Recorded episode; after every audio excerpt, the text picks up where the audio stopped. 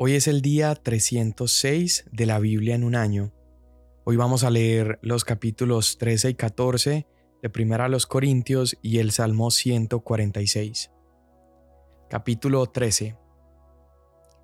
Si yo hablara lenguas humanas y angélicas, pero no tengo amor, he llegado a ser como metal que resuena o címbalo que retiñe. Y si tuviera el don de profecía, y entendiera todos los misterios y todo conocimiento, y si tuviera toda la fe como para trasladar montañas, pero no tengo amor, nada soy.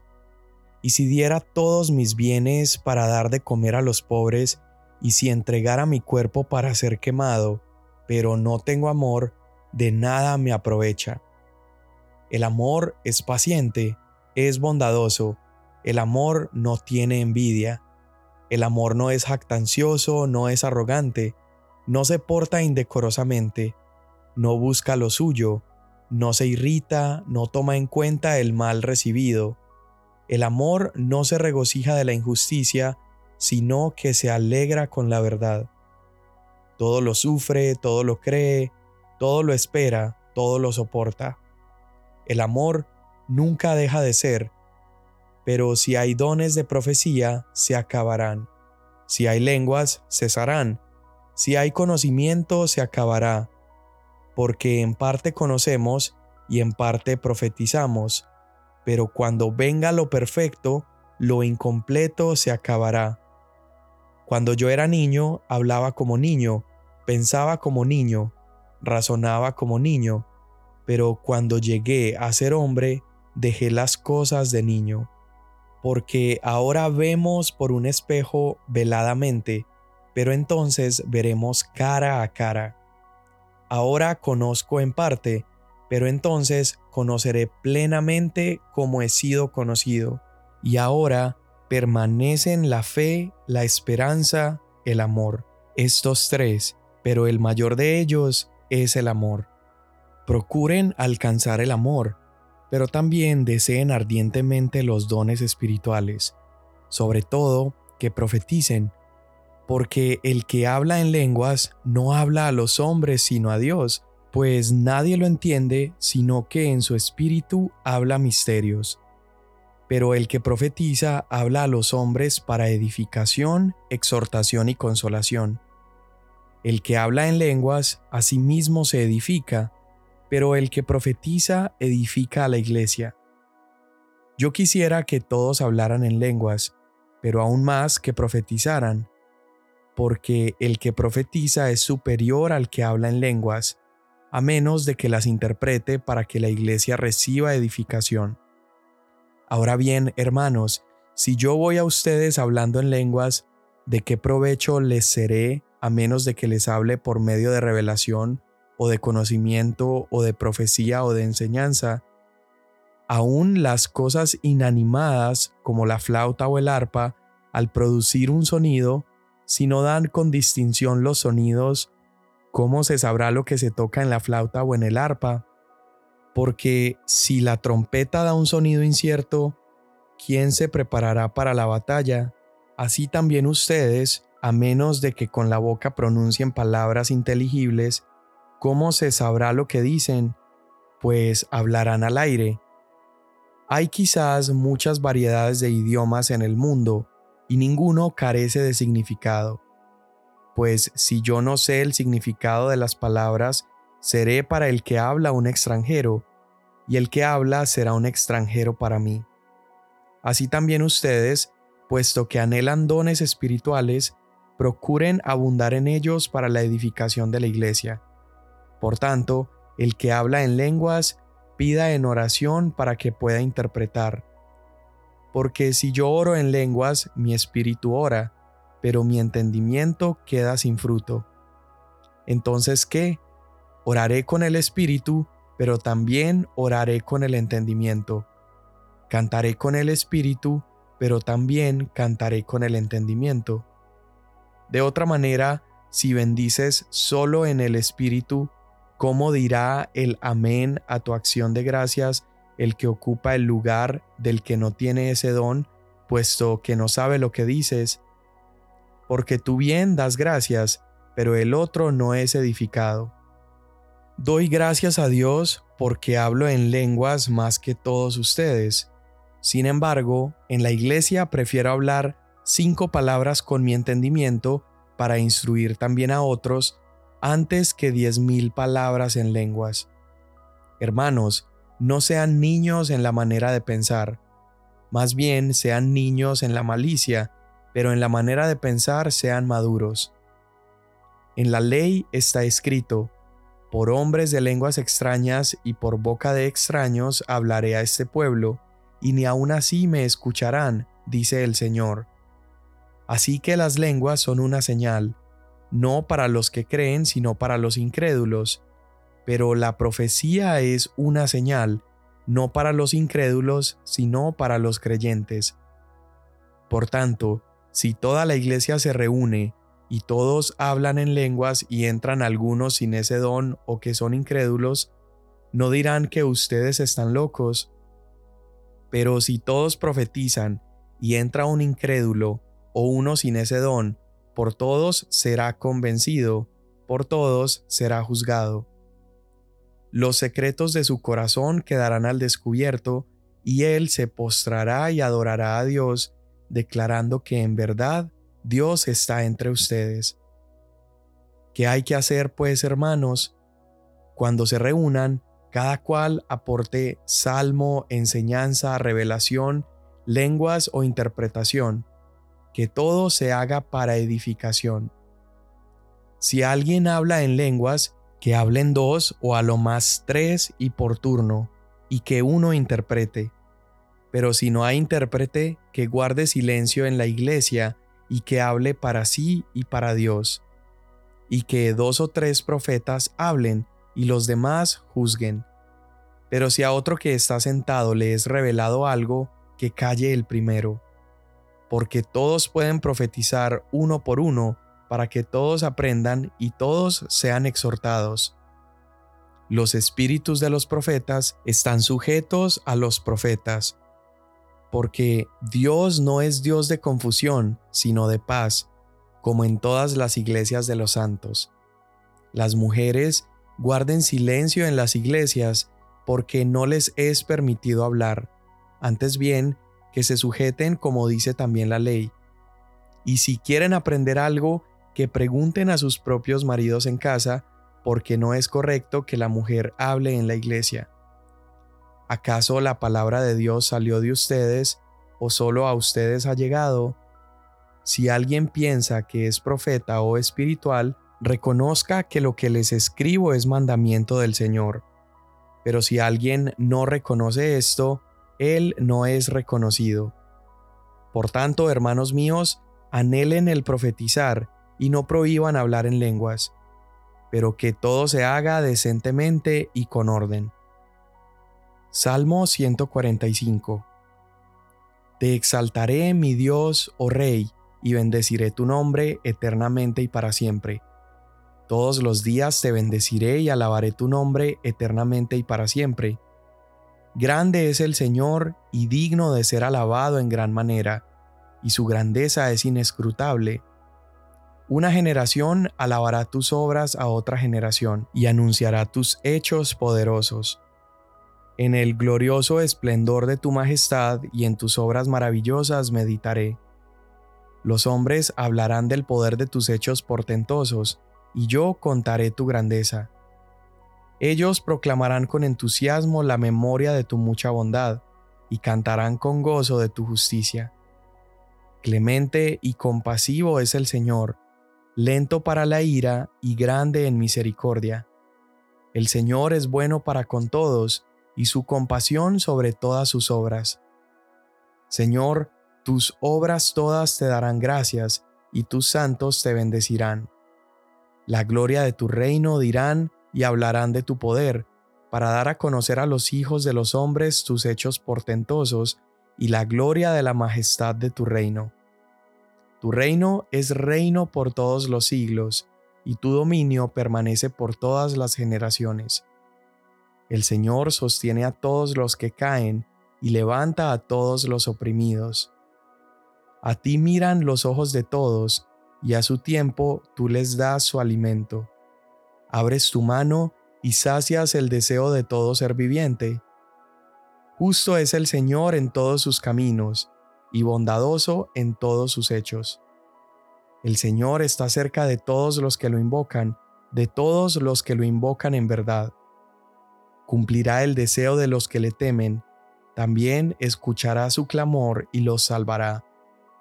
El Señor guarda a todos los que lo aman, pero a todos los impíos destruirá. Mi boca proclamará la alabanza del Señor, y toda carne bendecirá su santo nombre eternamente y para siempre. Amén. Hoy entramos a 1 Corintios capítulo 13, que es tal vez uno de los pasajes escritos por Pablo más predicado, más escrito acerca de él, más hablado, y es el pasaje de el amor. El amor, nos muestra Pablo aquí, es superior y es mejor a todos los dones espirituales. Pablo acaba de mencionar una larga lista de dones espirituales que el Señor ha dado para edificación de la iglesia y al final del capítulo 12 aparece un versículo que yo considero debía estar al principio del capítulo 13 porque Pablo menciona los dones y termina diciendo, pero yo les mostraré un camino más excelente. E inmediatamente empieza a hablar del amor. Entonces, eso nos indica que ningún logro humano, ningún discurso, ningún intelecto, ninguna idea o ningún sacrificio es mejor que el amor. Y podríamos ver tal vez este capítulo dividido en tres partes. La primera nos habla acerca del valor incomparable del amor. Y es que Pablo dice que aunque hablara en lenguas de ángeles o aunque tuviera una fe que hace cosas imposibles, o sea, una fe sobrenatural, aún si hace sacrificios impresionantes como dar todo lo que posee, entregar todos sus bienes o incluso entregar su propio cuerpo, si él no tiene amor, eso no sirve de nada. Entonces, Pablo nos muestra que hay un montón de cosas aparentemente piadosas, como dar todo lo que tengo, como practicar dones, pero pueden ser hechas sin amor. Y sin amor no sirven de nada. Por ejemplo, si yo doy todo lo que tengo y lo estoy dando sin amor, eso quiere decir que no es una generosidad genuina, sino que es pura presunción. Solamente lo, lo hago porque tengo hambre de ser aplaudido, hambre de ser admirado. O si yo tengo una fe que mueve montañas pero no tengo amor, eso significa que todo lo que mi fe pueda alcanzar solamente será para beneficio personal y no para beneficio de los demás. Entonces, Pablo no está menospreciando la importancia de los dones espirituales, mas su punto es que todos los dones espirituales son prescindibles. Los dones espirituales podrían faltar, pero el amor es insustituible, el amor no podría faltar.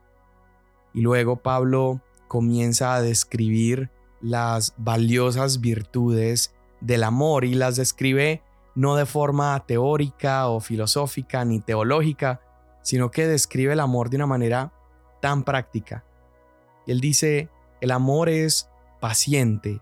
En otras palabras, el amor tiene una mecha larga y tiene una memoria corta. Y mi propósito en este episodio es que puedas ver cómo cada una de estas virtudes apuntan a Cristo o apuntan a Dios. En 2 de Pedro capítulo 3 verso 9 dice, el Señor no se tarda en cumplir su promesa, según algunos entienden la tardanza, sino que el Señor es paciente para con ustedes pues no quiere que nadie perezca, sino que todos vengan al arrepentimiento. Entonces, el amor es paciente y Dios es paciente. Dios mismo es amor.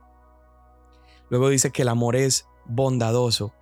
Y creo que bondad sería una de las maneras más precisas en las que podríamos describir a Jesús mismo. Cuánta bondad y qué tan buen ejemplo de bondad encontramos nosotros en Jesús. Se dice que el amor no es envidioso, no es celoso, es decir, el amor no se resiente cuando alguien más asciende o cuando alguien es bendecido, sino que el amor se alegra en el triunfo ajeno. Creo que esto también lo vemos en Jesús, que está constantemente esperando y obrando para que cada uno de nosotros pueda seguir creciendo. Luego dice que el amor no es jactancioso, arrogante y no busca lo suyo. Y creo que Jesús caminó de esa manera. Él siempre apuntó a su Padre. Él caminó dándole gloria al Padre, no a sí mismo. Y el amor no jactancioso o no arrogante es un amor que sabe obrar de manera anónima. Y Jesús enseñó eso, él decía que no sepa tu mano derecha lo que hace tu izquierda, es decir, si haces un acto de benevolencia, si das con generosidad, la gente no tiene que saber, con que tú lo sepas, así recibirás tu recompensa. Luego dice que el amor no es indecoroso, o en otras palabras, no hace nada indebido. Y sabemos que así fue Jesús. Todas sus motivaciones fueron perfectas y estaban arraigadas en el amor. Dice que el amor no se irrita y esto es una cualidad misma de Dios. La palabra nos dice, incluso el salmo que leímos hoy lo dice, Dios es lento para la ira y es grande en misericordia. El amor no guarda rencor, es decir, el amor desecha las heridas del pasado. Y solamente puedo pensar en Jesús allí en la cruz, ha sido crucificado, blasfemado, abofeteado, le han arrancado sus barbas y él está allí diciendo, Padre, perdónalos porque no saben lo que hacen. Aun cuando había sido lastimado, Jesús estaba esperando lo mejor para ellos. Dice que el amor no se goza en la injusticia, sino que se regocija en la verdad. Y eso es Jesús. Jesús es lleno de gracia y verdad. Él se regocija en la verdad. Y además Jesús es la justicia de Dios. Ahora, en ocasiones la verdad es dolorosa, no siempre va a ser fácil escuchar la verdad. Y Jesús siempre habló con verdad. Jesús dijo lo que tenía que decirse, pero lo hizo también lleno de amor y lleno de misericordia. El amor todo lo cree, todo lo espera y todo lo soporta. Y pienso una vez más en la cruz. Jesús por amor a la humanidad, el Padre por amor a la humanidad, soportó el haber enviado a su Hijo a morir por nosotros. Jesús soportó la cruz por el gozo puesto delante de él. Él esperó esa recompensa de su sacrificio que fue finalmente vernos a ti y a mí entrar a su reino. Y el verdadero, el verdadero amor tiene un poder de permanencia. Es como una llama que no se puede apagar, pues el amor toma en cuenta la perspectiva a largo plazo en lugar de la perspectiva a corto plazo. Y luego la tercera parte de este capítulo creo que se enfoca en mostrarnos la victoria del amor, lo que el amor consigue. Y dice que el amor es permanente, ¿sí? El amor no deja de ser. Y mira qué lindo y a la vez qué contrastante es que Pablo diga esto acerca del amor porque justamente ha hablado acerca de los dones y nos muestra que los dones son temporales por más extraordinarios o llamativo que sea, por ejemplo, el don de sanidad o el don de milagros, esos dones son temporales y por lo tanto es mejor el amor, porque el amor no deja de ser, el amor nunca puede acabar, porque además Dios es amor y Dios no puede acabar. Otra manera de verlo es la siguiente, cada uno de nosotros llegará en determinado momento al cielo, ¿verdad? Y en ese momento, cuando dejamos la tierra, los dones que a cada uno de nosotros se nos dio ya dejarán de ser, ya no serán necesarios. Sin embargo, cuando llegamos al cielo, el amor siempre será. Cuando estemos en el cielo, experimentaremos por primera vez un amor perfecto. Y no solamente será un amor perfecto de Dios, pero podemos disfrutar un amor perfecto por Dios y un amor perfecto por los demás. Por lo tanto, el amor nunca deja de ser, el amor es permanente. Y fíjate cómo podríamos reemplazar la palabra amor en todo este capítulo por el nombre de Jesús y aún así la descripción de lo que leemos tendría completamente sentido. Fácilmente podríamos decir Jesús es sufrido, Jesús es bondadoso, Jesús no tiene envidia, Jesús no deja de ser. Y lo podríamos hacer a través de todo el capítulo y tendría sentido. Así que claro, podríamos leer este capítulo y ser inspirados en el amor romántico hacia nuestro esposo, nuestra esposa, pero más que esto, también este capítulo es un cuadro que nos apunta al amor perfecto de Cristo. Y mira cómo Pablo ha estado hablando acerca del carácter y las actitudes y errores y pecados de los corintios, y luego él pone este capítulo entero sobre el amor, justamente después de los dones. Entonces, Pablo quiere que los cristianos corintios recuerden que tener dones no es la medida de madurez. Sin embargo, la muestra de amor sí lo es.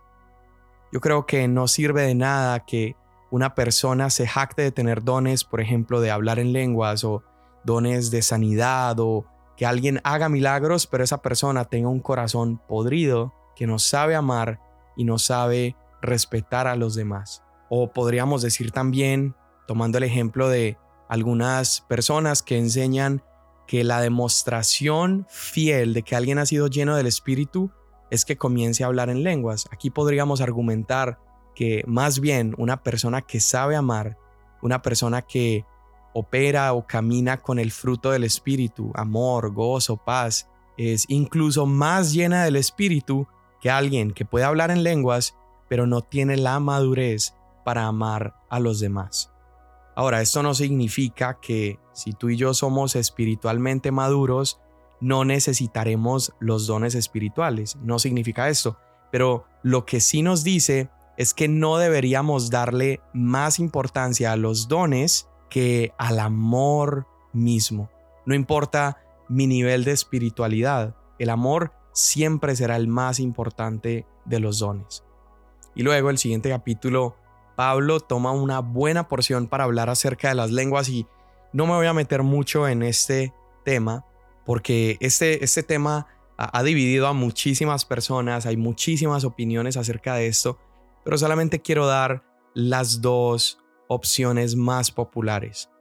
La primera es que eh, el hablar en lenguas se refiere a lenguajes humanos, ¿sí? a idiomas dados por Dios sin previo conocimiento del lenguaje. Y esto tiene sentido si pensamos que es un don sumamente útil para poder predicar el Evangelio a quienes no lo han escuchado. Y los que se inclinan hacia esto se apoyan ahí mismo en Hechos de los Apóstoles cuando el Espíritu Santo desciende y hay personas que escuchan el mensaje en sus propios idiomas. Ahora, lo único que pienso al respecto es que sería demasiado tomarse un capítulo entero para explicar tanto algo tan sencillo, aunque ciertamente sería un don sobrenatural empezar a hablar un idioma que nunca antes ha aprendido, pero no comprendería por qué habría que regularlo tanto y dar tantas instrucciones al respecto, cuando claramente si fuera de esta manera sería un don para predicar o evangelizar a personas de otras tribus, etnias o de otros lugares. La opción número dos es que el que habla en lenguas se está comunicando con Dios en una lengua no humana y por lo tanto, si desea hacerlo en la congregación debería haber una interpretación, un intérprete y este esta interpretación de lenguas es también mencionada como un don espiritual. Y acá hay varios puntos que podrían también servir para argumentar esta opción cuando dice, por ejemplo, el que habla en lenguas no habla a los hombres sino a Dios. Si se refiere a un idioma, claramente un idioma habla a los hombres y no necesariamente a Dios. Y dice, el que habla en lenguas no habla a los hombres sino a Dios, pues nadie le entiende y habla misterios por el Espíritu. Y aquí inmediatamente hace un contraste y dice, en cambio, el que profetiza, ese sí habla a los hombres. Luego habla de orar en lenguas, edificando así mi espíritu y no mi entendimiento. Entonces, está interesante esto, empieza a enfatizar mucho el que se puede orar en el espíritu, cantar en el espíritu, pero también en el entendimiento. Y aquí creo que el énfasis que se le da es que este don se lleve a cabo como en un tiempo devocional, se hace más tal vez en privado. Entonces nos deja para pensar por qué hacerlo en privado, por qué más apunta un poco hacia lo devocional si se trata de lenguajes o idiomas humanos. Así que ahí te lo dejo un poco para que sigas analizándolo y puedas estudiarlo un poco más. Pero finalmente termina en esta porción donde habla acerca de la mujer y pide que la mujer guarde silencio en la congregación. Este es otro texto que ha dado mucho de qué hablar. Muchas personas tienen conflicto con este texto y creo que la tradición de la iglesia ha tomado estos versos fuera del contexto y ha enseñado que una mujer no puede orar, no puede decir nada en lo absoluto en la iglesia, pero esto, comprobado por la misma palabra, incluso este mismo libro, sería imposible ya que si te devuelves al capítulo 11 de este mismo libro, Pablo ha dado instrucciones claras de que una mujer no solamente puede orar, sino que también puede profetizar. Entonces, ¿a qué se está refiriendo Pablo con estas palabras? Bueno, él ha estado hablando acerca de autoridad y aquí él probablemente está diciendo que las mujeres no deberían juzgar la profecía, ¿sí? Las mujeres no deberían eh, escuchar la enseñanza que se está dando y empezar a concluir o determinar si esa profecía es válida o no.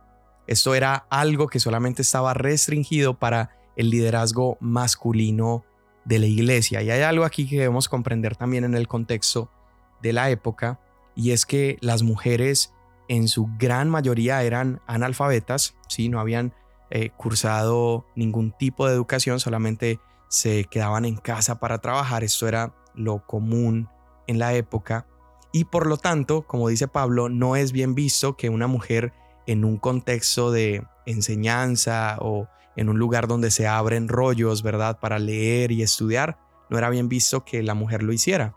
Así que podríamos argumentar que este texto en nuestro contexto el día de hoy podría quizás no aplicar ya que era una instrucción específica para la iglesia de los Corintios y el día de hoy existe igualdad en cuanto a la educación y oportunidad en la mayoría de países de hombres y mujeres poder hablar, compartir y enseñar.